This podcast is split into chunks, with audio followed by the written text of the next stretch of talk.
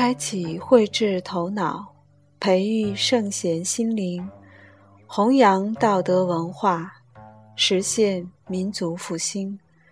欢迎来到荔枝 FM 幺零零幺九六德音之声，我是主播德音学堂大刘老师。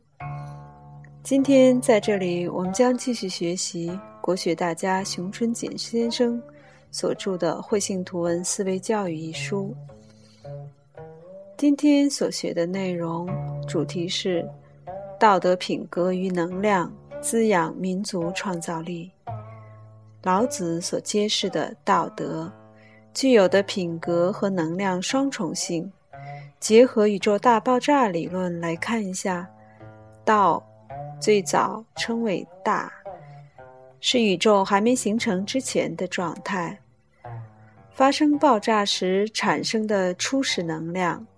老子把它命名为德，而且老子又强调了道生一，并且强调了道生之而德畜之，德就是一，这都在说明人类和万物都是由德的能量来进行营养的，即所谓天德养神，地气养形。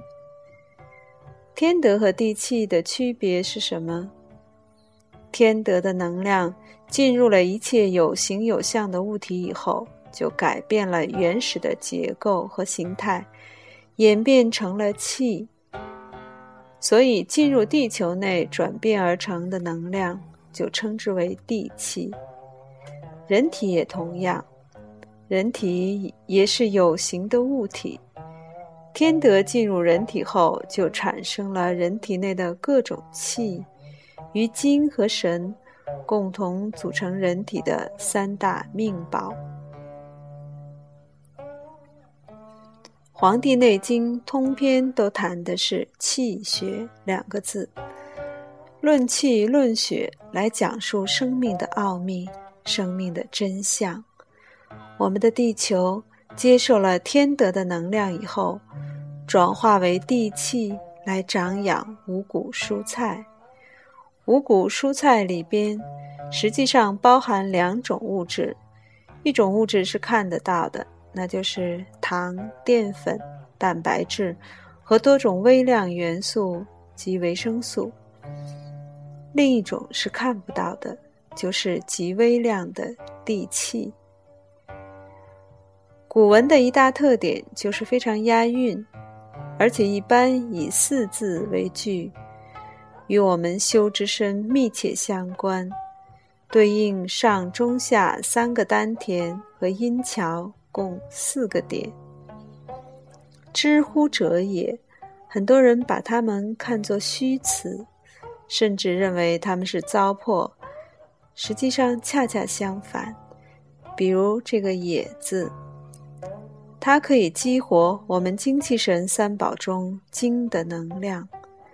甲骨文的“也”很像一条小蛇，预示的是我们生殖的能量，是肾里边的能量。“也”字是男性前列腺的象形化，如果不看甲骨文，就难以理解“也”的准确意思。古文当中常把“也”字放在一句的最后，如。道可道也，这是为了让我们诵读的时候关注体内相应的部位，把体内的精气神调动起来。有关详细的阐述，可以参见本书《走进道德根文化》“知乎者也”的文理基因与修身这一专题。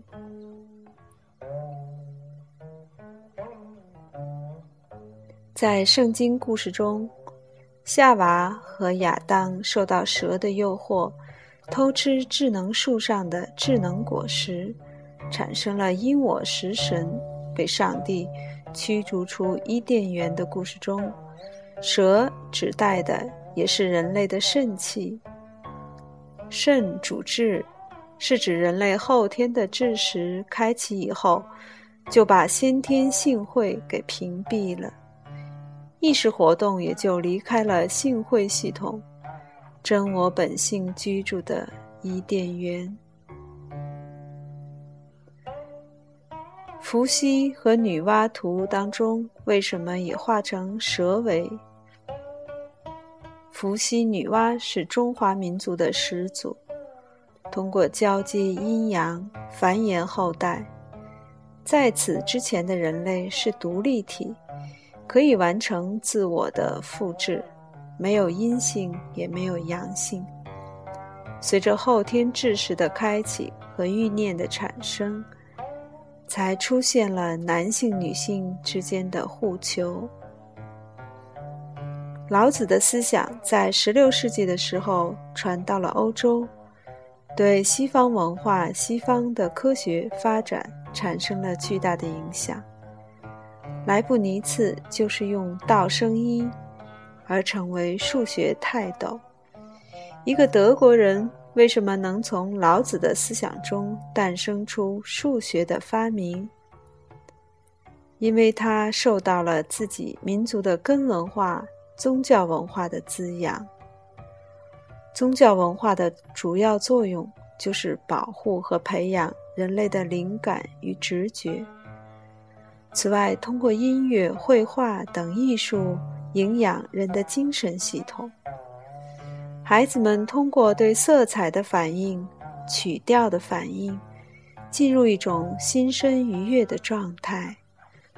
这样一来。内环境和自然环境的频率比较接近或相同，就能够自动接受自然界更多的天德地气，有了直觉灵感的基础，所以他们读老子、读孔子，就很容易把里边的精华部分提取出来。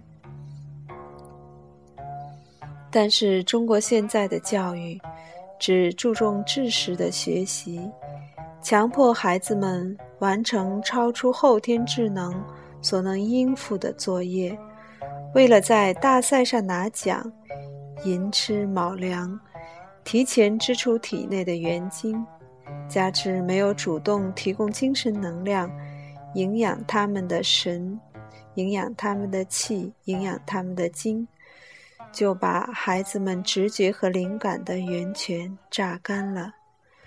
中国的孩子在各种奥林匹克竞赛上总是能拿到很多的大奖，但是我们的大学生毕业以后创造力怎么样呢？人一生中积攒的支撑直觉灵感的能量只有一斤重，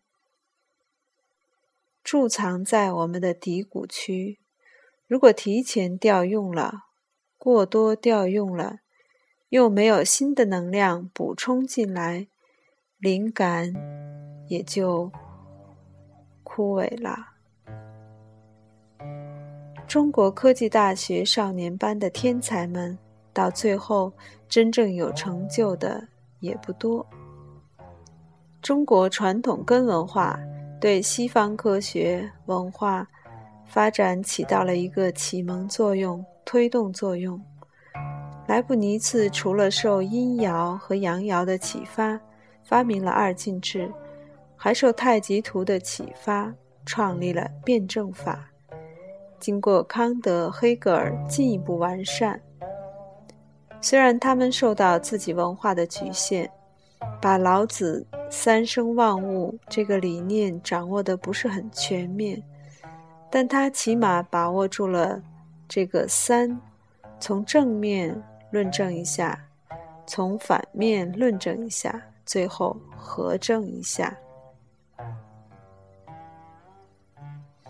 好，我们今天的学习先到这里，感恩您的收听，感恩熊春锦先生的精彩解读和阐释，我们下次再见。